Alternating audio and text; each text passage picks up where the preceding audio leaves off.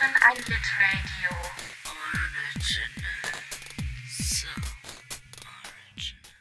Ja, hallo und herzlich willkommen zur ersten Folge. Nicht zur ersten Folge, aber zur Folge 1 von Komm Schatz, wir lesen ein Buch. Ich bin Max und ich sitze hier heute mit Guido und Tore. Hallo ihr beiden, schön, dass ihr dabei seid. Hallo Max. Schön, dass wir dabei sein können. Hallo Max, hallo Tore. In der Intro-Folge haben wir versucht, die Lektüre in einen Kontext einzuordnen, in, wie wir dann festgestellt haben, einen Kontext aus Fragehaltungen, zu denen wir sicherlich immer wieder werden in den nächsten Wochen zurückkehren werden. Heute wollen wir dann aber auch mal ein bisschen über den Text selbst sprechen. Ich gehe davon aus. Einfach straight rein. Einfach straight rein. Ja. Deep Dive in den Text. Äh, ich gehe davon aus, dass ihr ihn alle gelesen habt, alle, die jetzt zuhören, aber vor allem natürlich ihr beiden, die ihr jetzt hier mit mir sitzt, um über den Text zu sprechen. Ich habe so kleine Marker hier reingemacht überall. Oh ja? Tore, Tores Buch sieht sehr gut aus. Ein richtiges es, Streberbuch. ist, es, es hat auch noch, es ist noch ein, ein Block, es hat noch gerade gerade Formen, gerade Ja, Kanten ja. und dann schön beschriftete bunte Klebezettel. Daneben sieht meins echt eklig aus. Es hat ganz viele Fettflecken drauf. Ich mag es gar nicht so nah bei mir haben eigentlich. Ist Ich ansteckend. nicht, da kann ich, Ja. ich habe hier nur so ein paar, paar ja, we weniger schicke Zettel drin und die Lesebändchen sind irgendwie, ich habe auch eine etwas andere Ausgabe. Die, Ein fester, ein Ja. fester Einband sogar. ja, ja, genau, das ist ein Hardcover. Ja. Festanstellung macht's möglich, ne? äh, wir, bevor wir, bevor wir aber den Deep Dive in den Text wagen. Max retardiert nochmal. Genau, genau. Möchte ich von euch hören, wie geht's euch nach den ersten 50 Seiten? Tore, hast du den kritischen Punkt schon überwunden? Du hast uns in der ersten Folge erzählt, du bist das letzte Mal bis Seite 30 gekommen, ist Seite 20, glaube ich sogar oh, nur. Seite 20 Ja. und jetzt bis Seite 55 bist du schon gehuckt. Bist du drin? Ähm, äh, ja, es war, es war sehr spannend. Wie gesagt, das letzte Mal bis Seite 20 in der äh, Wartepraxis beim im Wa- Wartezimmer bei Physiotherapie. Und äh, ich glaube, ich habe drei oder viermal immer bis Seite 20 gelesen. Und jetzt war ich ja irgendwie gezwungen, darüber hinauszukommen. Und die ersten 20 Seiten, es hat mich irgendwie nicht so. Es hat mich nicht so gehuckt. Ich war, ich war ein bisschen irritiert. Ich habe das Programm nicht verstanden. Worauf will er eigentlich hinaus? Okay, alles klar. Hm, ja, alles so ein bisschen weird mit diesem Gespräch. Ich habe überhaupt nicht verstanden, wer sind die Leute, die da alle sitzen. Es werden dauernd Figuren genannt und alle beim anderen Namen. Es hat mich wütend gemacht. Und dann kam ich so, ich weiß nicht, wo es ist, auf Seite, ähm, ab Seite 30, glaube ich, kommt ja dieser Teil ähm, mit dem Marihuana-Süchtigen. Der heißt, wie heißt der? Erdidi? Erdidi, Erdidi, I don't know. Und So, sollen wir uns jetzt auf eine Aussprache einigen? Er taucht ja noch öfter auf. ja, Guido weiß. Erdidi. Erdidi. Das hat einen schönen Klang. Erdidi. Jedenfalls, Guido grinst aber so schelmisch, als würde er uns ja. ich glaube, Guido ist jetzt schon wütend auf mich. Jedenfalls, ab, ab Erdidi war, fand ich es toll. Also ich fand diesen Absatz so, das hat mich so reingehauen, obwohl eigentlich überhaupt nichts passiert. Es werden die ganze Zeit ja nur Szenarien inszeniert, die, die nicht wirklich stattfinden. Und ähm, das ist mir dann aufgefallen, das macht er dann irgendwie am Ende jedes Absatzes. Es wird so ganz viel retardiert, ganz viel gewartet, gewartet und dann irgendwann läuft alles auf so drei tragische Sätze hinaus. So, dann wird der, der Sack zugemacht und man sitzt da und denkt sich so, Alter. Und ab dann hatte ich echt Bock und hab, hab gern gelesen. Und ich habe, glaube ich, ich war bei Seite 46 und habe Max geschrieben, Max, bis wohin müssen wir denn eigentlich lesen? Und dann Max, ja, bis Seite 55. Ich so, ja, okay, gut, ich kann noch neun Seiten mehr lesen.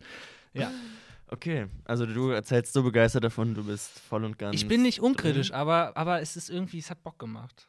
Okay, okay. Und Guido, wie, wie ist es bei dir? Du liest das Buch jetzt zum was, sechsten, siebten Mal. Äh, kann- ich kannst überlege, ich noch- weiß es gar nicht genau, aber so noch? in dem Dreh, also fünfte oder sechste Mal äh, müsste das jetzt sein. Und Ähm, gibt, gibt es noch Momente, die dich überraschen? Gibt, macht Ja, es noch was mit dir? Absolut, absolut. Äh, ich, ich entdecke jedes Mal was, was Neues. Das kann natürlich auch einfach dem geschuldet sein, dass ich die, die Male davor ähm, vielleicht nicht so gründlich gelesen habe oder so. Ähm, oder immer, immer wieder auf äh, was anderes eben achte und dann über andere hinweglese. Aber ich finde es echt überraschend, Tore, was du sagst, also wo, wo du dann sozusagen einhakst. weil es äh, bei mir nach wie vor, und das war von der ersten Lektüre an immer, immer das, äh, das Gleiche, die Passage ist, wo, wo Hal sozusagen ähm, zurückspringt in die Kindheit und davon erzählt, wie er mit dem flauschigen roten Puh-Kostüm äh, durch, den, durch den Garten äh, läuft, seine, seine Mutter sucht, nachdem er dann im, im Keller war. Und also es, es wird ja nochmal später auf, aufgegriffen, aber, aber dieser rote Pyjama mit den Stofffüßen und diese Vorstellung, dieses Kind äh, hat, kommt zu seiner Mutter und äh, streckt ihr etwas entgegen. Ich habe das gegessen die Mutter rafft es erst nicht und kriegt dann einen hysterischen Anfall äh, und rennt dann entlang dieser, dieser Schnüre, die durch den Garten gezogen sind, wonach da irgendwie gemäht wird, hin und her. Das ist eine, eine so, so tolle Passage, die mich nach wie vor jedes Mal irgendwie wieder ähm, in einen ganz eigenen Film stößt. Mhm. Also, also Tore ist ab ungefähr Seite 30 dabei, Guido, du bist ab Seite 17 dabei dann lass uns doch jetzt mal darüber reden, was davor passiert. Da kommen ja nochmal acht, neun Seiten. Man hat das Ab, Buch dann bist gekauft, du dabei, hat oder es, was? Nee, hat es, hat es, hat ja. es aus dem Schrank geholt. Ja. So, jetzt, jetzt geht's los, jetzt lese ich diesen Brocken und dann, bam, passiert erstmal nichts. Acht Seiten lang passiert erstmal nichts. Die Leute mhm. unterhalten sich, man, man versteht nichts, man, man, man wartet mit Hell einfach nur darauf, dass dieses Gespräch endet. Das ist es doch, das ist doch das Ding, oder?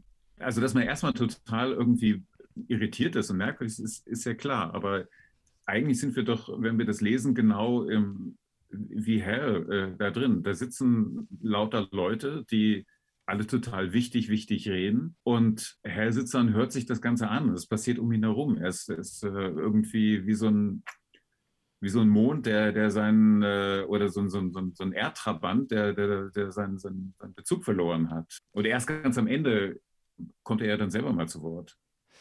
Ja, stimme ich. In, also, man, genau, man wird erstmal in so ein What, was passiert hier? Es sind die ganze Zeit irgendwelche Abkürzungen drin. OANC, D, CT ist Charles, wer ist was? Man hat keine Ahnung.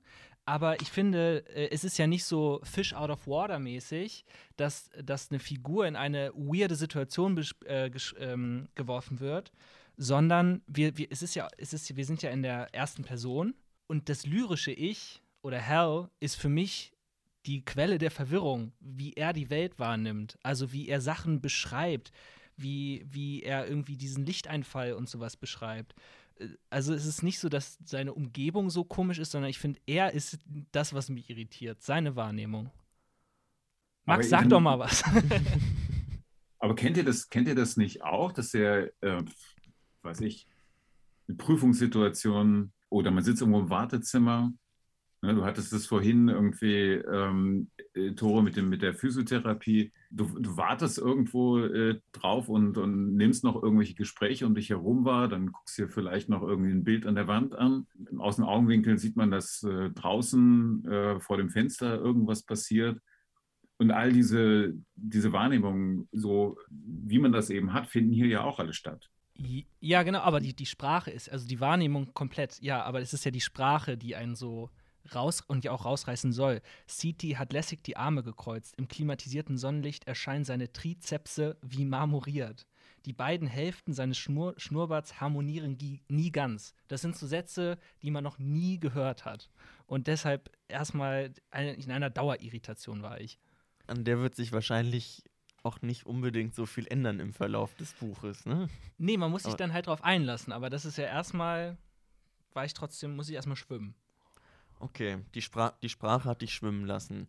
Aber so, was ich jetzt bei euch beiden rausgehört habe, also dieses Motiv des Wartens und auch wie das Warten der Figuren durch den Rezipienten, durch die Rezipientin auch performt werden muss am eigenen Leib, hat auch funktioniert. Ihr musstet auch warten und das zähe Dahinfließen der Zeit am eigenen Leib erfahren. Aber zum Beispiel für dich, Tore, der du sagst, okay, ab Erdidi haben wir uns auf Erdidi geeinigt? Ich weiß nicht. Erdidi. Erdidi. Ab Erdidi warst du gehuckt. Hat es dich nicht abgeholt, das, das Warten? Also gut, du, du warst verwirrt, aber hat es für dich als Spannungsaufbau funktioniert? Hat es, war es ein absoluter Motivationskiller, Verwirrung plus Langeweile, Verwirrung plus es passiert nichts, außer man wird verwirrt. Also ich glaube doch, im, ich glaube, ich fand es im Rückblick, glaube ich, gut. Ich fand es nicht gut, während ich da durchgegangen bin. Ähm, und ich glaube, ich fand es ab dem Moment beeindruckend, wo er dann versucht, sich zu verständigen. Ich bin nicht nur ein Junge, der Tennis spielt. Ich habe eine verzweigte Geschichte, Erfahrung und Gefühle. Ich bin komplex. Also das ist irgendwie, war der Kern da für mich, dass er versucht hat, sich mitzuteilen und eigentlich so viel zu sagen hat und unfassbar. Und dann versucht er sich mitzuteilen und alle sind angewidert. Du weißt nicht, was ist. Seine Innen- und Außenwahrnehmung kommt nicht überein. Und das fand ich in dem Moment, ich fand es sehr drüber, wie es beschrieben war. Und es ist mir aber eigentlich erst im, im, Rückblick aufgefallen, dass es eigentlich ja voll das Kafkaeske Ding war. Also es ist ja eigentlich äh, wie in die Verwandlung. Also er versucht sich da mitzuteilen und auf einmal sind alle angewidert von ihm. Wie, wie der Käfer. Er sitzt da und so, das war, ist ja wirklich komplett drüber. Es war wie die Hölle, sowas haben sie noch nicht gesehen. Es war ganz furchtbar. Ich bin, ich bin in meinem Sein verändert. Das war so widerlich. Sie kommen, sie kommen alle in den Knast. Und äh, daran schließt ja die Stelle an, die du gesagt hast, Guido, ähm, wie er diesen Schimmel gegessen hat. Und anstatt dass seine Mutter sich um ihn kümmert und sagt, es ist nicht so schlimm, ist sie angewidert von ihm und verstört. Und er verstört eigentlich die Leute die ganze Zeit. Und ich fand's hier, ich glaube, ich bin einfach nicht so mitgegangen, weil ich es so drüber fand. Da bin ich dann aber irgendwann drauf klargekommen, aber da kann ich hinterher vielleicht noch mal was zu sagen. Ich habe jetzt schon viel zu viel erzählt. Ja, ich erinnere mich nämlich auch noch an, an meine erste Lektüre und dass ich gerade diese Passage kam mir endlos vor. Und als ich jetzt wusste, okay, ich hm, lese das Buch jetzt nochmal, dachte ich, oh nee. Und dann am Anfang sitzen die dann in diesem Zimmer und es dauert und dauert und dauert, oh Gott. Und dann habe ich es jetzt aber nochmal gelesen, irgendwie auch natürlich für den Podcast mit einer ganz anderen Aufmerksamkeit. Und ich war total begeistert die ganze Zeit. Ich, ich saß da und fand so dieses, dieses Nicht-Funktionieren der Kommunikation so spaßig, irgendwie mhm. auch, auch mit anzugucken, bei all, bei all dem Frust, der natürlich irgendwie auch aufgemacht wird. Ja, aber es war äh, dann tatsächlich eine helle Freude bei der detaillierteren Lektüre. Ja, es war dann die, was ich wirklich dann toll fand, der Satz, Lammfromm konzentriere ich mich auf die Frage, warum amerikanische Toiletten bei Erregung öffentlichen Ärgernisses immer als Krankenzimmer dienen. Das hat's dann, ich finde, das hat dann auf einmal so eine Trockenheit da reingebracht, die vorher nicht drin war. Das kommt dann auf einmal da kurz so rein. Dass es, äh, dass es nicht mehr so drüber war, sondern er das eigentlich mit so einer Distanziertheit beobachtet. Also die, diese Komik ist auch drin und äh, gleichzeitig, finde ich, wird schon von Anfang an so eine ähm, Fallhöhe aufgemacht, dass, es, äh, dass man auch eine sehr schnell eine Ahnung davon bekommt, dass es eben nicht nur witzig ist, dass es nicht einfach nur Name-Dropping ist oder, oder Verwirrung stiften soll, sondern dass da ähm, eine echte Not entsteht. Wo manchmal auch so ganz, ganz krasse Sachen äh, dann, dann äh, aufgezählt werden, die man gar nicht so richtig einordnen kann. Auf Seite 27 zum Beispiel, da gibt es so, so eine Aufzählung, wo dann erzählt, sehr kurz denke ich an den verstorbenen Cosgrave Watt, ich denke an den Trauertherapeuten mit Hypophalangie, ich denke an die Moms, die im Schrank über der Mikrowelle Suppendosen alphabetisch ordnet, an seiner selbst Regenschirm, der am Rand des Posttischchens gleich vorn im Foyer des Rektorenhauses an seinem Griff hängt, ich denke an John N. V. Wayne, der dieses Jahr das Burgers gewonnen hätte und der maskiert Schmiere stand, als Don Gately und ich den Schädel meines Vaters exhumierten. Eine, eine Geschichte, die, äh, also, oder alle diese Details, alle diese Figuren, die kommen alle noch vor. Mhm. Äh, teilweise sehr ausführlich und, und immer wieder und so. Äh, ich kann es im Moment noch nicht einordnen, aber ne, wenn ich das so höre, dann denke ich mir, oh, äh, fuck, das, das könnte, äh, da können echte Probleme auf einen zukommen.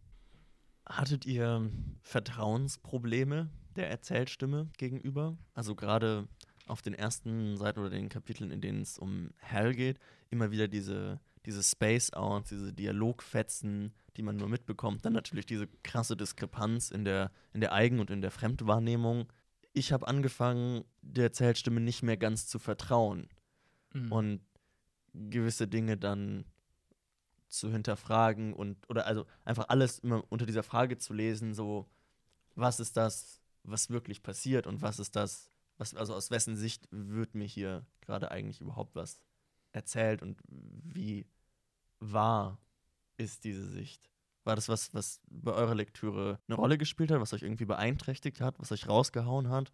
Oder nehmt ihr es, wie es kommt? Ich glaube, ich war einfach emotional gar nicht so an die Figur angedockt, erstmal, dass, äh, dass ich dachte, dass ich so mit der mitgegangen bin, dass ich dachte, erzählt sie mir jetzt die Wahrheit oder nicht, das war mir eigentlich egal. Ähm, ob es die Wahrheit ist, war halt so, wie es da war. Vielleicht ist das auch der Preis, weißt du, wenn du, wenn, wenn du die ganze Zeit mit diesen, mit dieser Sprache schreibst. Ist, also ich bin dann an manchen Stellen geht man emotional voll rein, aber ich habe das Gefühl, ich lese eigentlich nicht erste Person Singular, sondern ich ähm, höre einem auktorialen Erzähler oder einer Erzählinstanz zu dabei, wie sie etwas schildert, was einfach irgendwie witzig und tragisch und absurd ist. Und ob das jetzt wahr ist oder nicht, fand ich gar nicht so wichtig für mich. Okay, also die Sprache entfernt dich so weit von der Figur, es wird dadurch so sehr gemacht für dich, dass du dich einfach für die tatsächlichen Ereignisse oder die beschriebenen Ereignisse gar nicht mehr unbedingt vordergründig interessierst. Ich interessiere mich schon dafür, aber gar nicht, ob das jetzt eine Wahrhaftigkeit hat oder nicht, glaube ich. Das verstehe ich ehrlich gesagt gar nicht. Weil ähm, alles, alles andere käme mir merkwürdig vor. Ich meine, wir haben einen ähm, Ich-Erzähler an der Stelle, von dem wir wissen, dass das ist wohl Hal Incandenza, der sich aber offensichtlich zuschaut dabei, wie er ich ist. Das aber nicht aus irgendeiner souveränen Distanz heraus, äh, so ausgeruht oder so, sondern eigentlich in einem panischen Zustand, aber oder auch ein bisschen sediert, so als, als wäre er irgendwie ne, mit, mit, mit irgendwas vollgepumpt. Und dann gibt es diese, diese merkwürdige Stelle äh, auf Seite 28, bevor dann dieses nächste Kapitel, äh, das Jahr der Inkontinenzunterwäsche beginnt, wo es darum geht, dass das, ähm, er vorher dann sagt, in, in der Notaufnahme wird es losgehen. Und dann, es wird aber zwangsläufig eine unqualifizierte Bedienstete sein, eine Hilfsschwester mit abgekauten Nägeln, ein Krankenhauswachmann, ein müder kubanischer Pfleger, der mich mit Ju anspricht. Bei irgendeiner hektischen Tätigkeit wird er mich plötzlich anschauen, ins Auge fassen, was er für mein Auge hält und fragen, lass hören, Kumpel, was hast du denn zu erzählen? Ich finde das so einen genialen, ah, ich meine, das ist immer noch der Anfang dieses Buches. Ne? Wir sind äh, auf Seite 28 an dieser Stelle dieses riesigen Buches. Und dann, ne, lass hören, Kumpel, was hast du denn zu erzählen? Also diese Vorstellung. Und dann geht es irgendwie los. Das hat sehr viel von Wahrhaftigkeit, finde ich.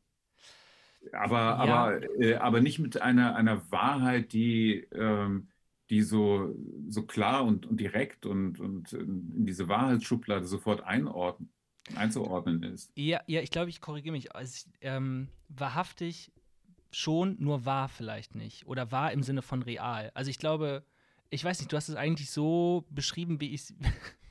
ich weiß nicht, wenn du meinst, da guckt sich Hell ja eigentlich zu beim Ich-Sein, dann, dann ist es das vielleicht, was ich meine mit, es ist eher ein auktorialer Erzähler als, als ein Ich-Erzähler für mich. Oder beziehungsweise da, da ist so eine Distanz zu sich selbst, ohne dass es dabei ein emotional irgendwie wegschubst oder so. Ob das jetzt sein kann, dass der da so rumzuckt und nicht und am Boden liegt und alle so verstört von ihm sind, das ist ja egal. Ob, ob das die Wahrheit ist oder ob mich da jemand anlügt, aber dass es sich so anfühlt für ihn, das ist ja das eigentlich Spannende ein bisschen müßiges Thema äh, irgendwie auszudiskutieren, weil letztendlich geht es natürlich immer um, um Fiktion und die, die Frage nach, nach wahr, nicht wahr und, und angelogen werden und so zu stellen, ist natürlich irgendwo auch ein bisschen hinfällig. Ich merke nur, dass wenn ich Texte lese, die in irgendeiner Form so arbeiten, dass ich eben auf der einen Seite lese ich das eben als Herz Wahrnehmung seiner selbst und damit hat sie natürlich immer eine Wahrheit auf der anderen Seite frage ich mich aber eben auch, ob ich eventuell bewusst vom Erzähler hinters Licht geführt werden möchte und fange eben an, nach Indizien dafür zu suchen und fange an, mich so auf, auf Spurensuche zu begeben.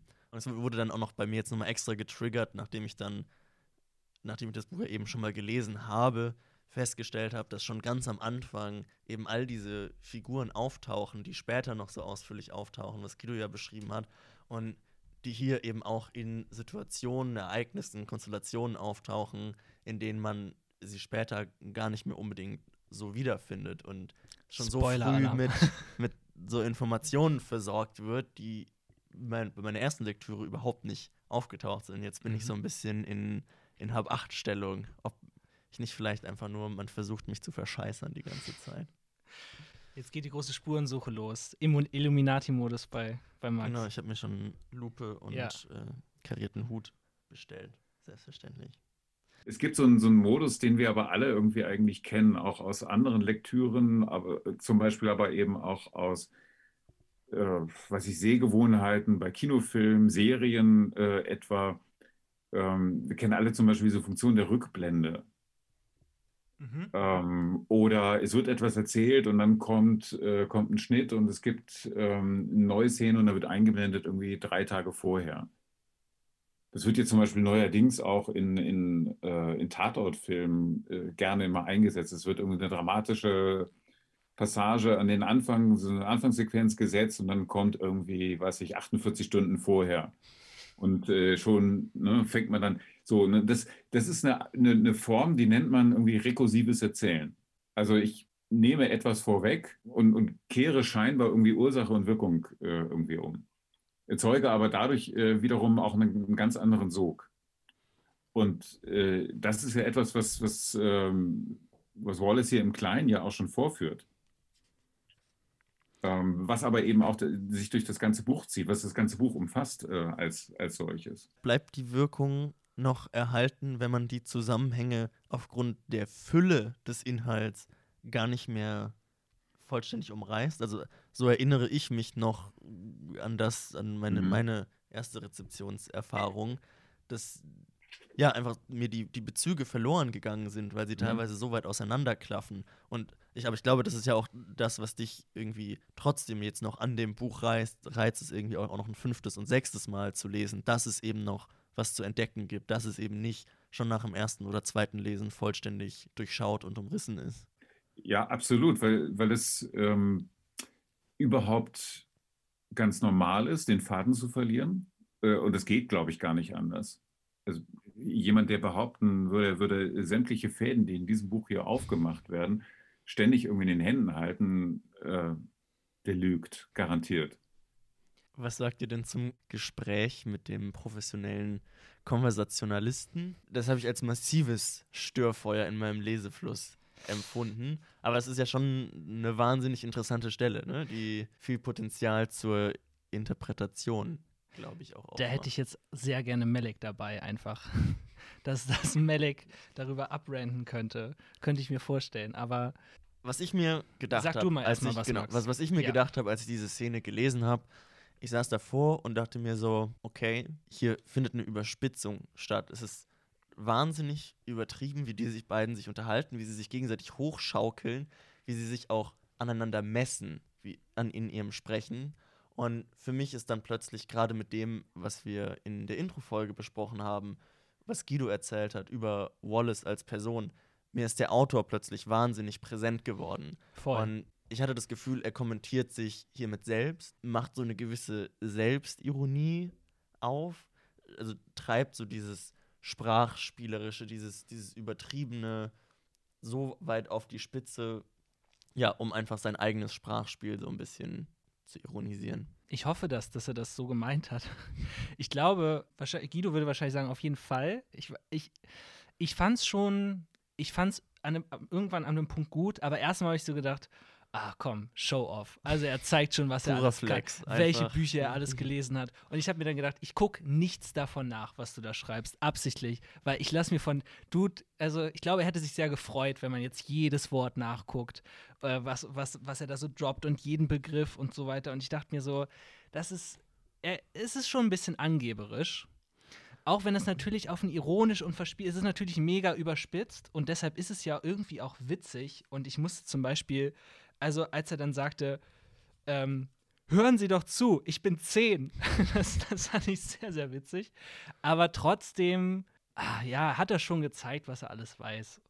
Also ich habe mir immer vorgestellt, diese Situation, Familie Wallace zu Hause, Vater, Mutter, äh, David Foster Wallace und seine Schwester. Aber auch schon mit Bandana als kleiner Junge am Küchentisch. Und äh, die, die Mutter war Englischlehrerin. Und eines der absurden, beliebten Spiele an, an, diesem, an diesem Esstisch, was sie wirklich auch täglich äh, gemacht haben, war äh, eben sich über ähm, Wörterbücher, äh, über das Oxford Dictionary äh, zum Beispiel zu unterhalten. Das OED, was immer wieder vorkommt. Und da irgendwie Spezialwissen zum Besten zu geben. Und auch eine echte Konkurrenzsituation auszumachen. Also was für, was für eine absurde Quälerei, die die Mutter da äh, allein auch mit dem, mit dem Kind dann schon veranstaltet hat. Und äh, auch so ein, ein, ein merkwürdiges Spiel, wie es hier eben dann im, im Roman aufgezogen wird, auch in der Realität irgendwie schon so ähm, zu dressieren. Also eine Abrechnung mit dem eigenen Elternhaus. Ja, auf jeden Fall. Es gewinnt dann ja auch für mich mega an Gewicht, wenn die, der Schluss, das meinte ich vorhin mit dem, es läuft dann, es läuft dann auf irgendwas hinaus, was, ein, was mich emotional mitnimmt. Und nur eine einzige Konversation erfleht, Amateur oder nicht, die nicht mit Schrecken endet, die nicht wie alle früheren endet. Du starrst, ich schlucke. Stille Sohn, stille Sohn. Das ist natürlich schon, das ist schon heavy. Aber davor habe ich es eigentlich nur geschafft, da durchzukommen. Ich habe mir es dann irgendwann laut vorgelesen und ich habe es in so einer, kennt ihr die Old Spice Werbung? Hm. Dieses, ich sitze auf einem Pferd oder so alte französische Filme, die ins Deutsche übersetzt werden und so mega artikuliert werden in der Übersetzung. Wie dieses Nein, doch. Oh. Und, und dann habe ich, ich habe es mir irgendwann nur so, habe ich es geschafft, mit diesem Tipp, Tipp, Gluck, Gluck, ah, unserem geballten Ermittlungsaufwand entgehen könnten. Weil dann hat es für mich so die, so nur so kam diese Zuspitzung für mich irgendwie so, dass ich es ertragen konnte. Ist doch eine gute Taktik. Vielleicht ein, ein, guter, guter Tipp. Also wir wollen ja hier auch, wir wollen ja Hilfestellung geben, wir wollen ja, ja eine G Gemeinschaft sein. Deswegen müssen wir natürlich immer, wenn auch ein Tipp irgendwie uns unterkommt, den natürlich auch weitergeben. Wir müssen uns jetzt nur von so Sprechbonbons noch so sponsern lassen. also wenn es gar nicht, gar nicht mehr geht, wenn es nur noch nervt, einfach laut vorlesen und danach äh, Big Blau lutschen. Genau. Was ich euch noch ab abschließend fragen wollte, wir haben kurz über das Googeln oder Nicht-Googeln gesprochen und so. Und für mich stellt sich so ein bisschen daraus die Frage, wie habt ihr eigentlich gelesen? Wie, wie seid ihr es angegangen? Weil ich zum Beispiel saß an meinem Schreibtisch, hatte meinen Laptop davor, es war richtig Arbeitsmodus. Stifte in der Hand, mehrere und dann das Buch liegend, zack, zack, zack und einfach durchgearbeitet. Und es hat viel Spaß gemacht, aber es war auch eine Konzentrationsaufgabe. Und ich glaube, ich würde mir jetzt für die nächste Lektüre auch ein bisschen vornehmen, mehr noch in einem Genusslesemodus vielleicht drin zu sein und irgendwie eher auf der Couch oder im Sessel und so ein bisschen entspannter und dem vielleicht, ich hoffe, dann trotzdem mit einer ähnlichen Aufmerksamkeit nachgehen zu können. Aber wie, wie ist bei euch? Wie war's? Ich habe mich, ähm, ich mich auch aufrecht auf, auf ein Sofa gesetzt, also nicht hingelegt, aber auch weil mein Sofa nicht lang genug dafür ist. Es ist nur einen Meter breit. Aber angelehnt oder mit durchgestrecktem Schon mit durchgestrecktem Rücken. Rücken. Und man, man kann sich auch nicht wirklich hinlegen, weil das Buch ist so schwer, dass man es auch nicht so vors Gesicht halten kann beim Liegen.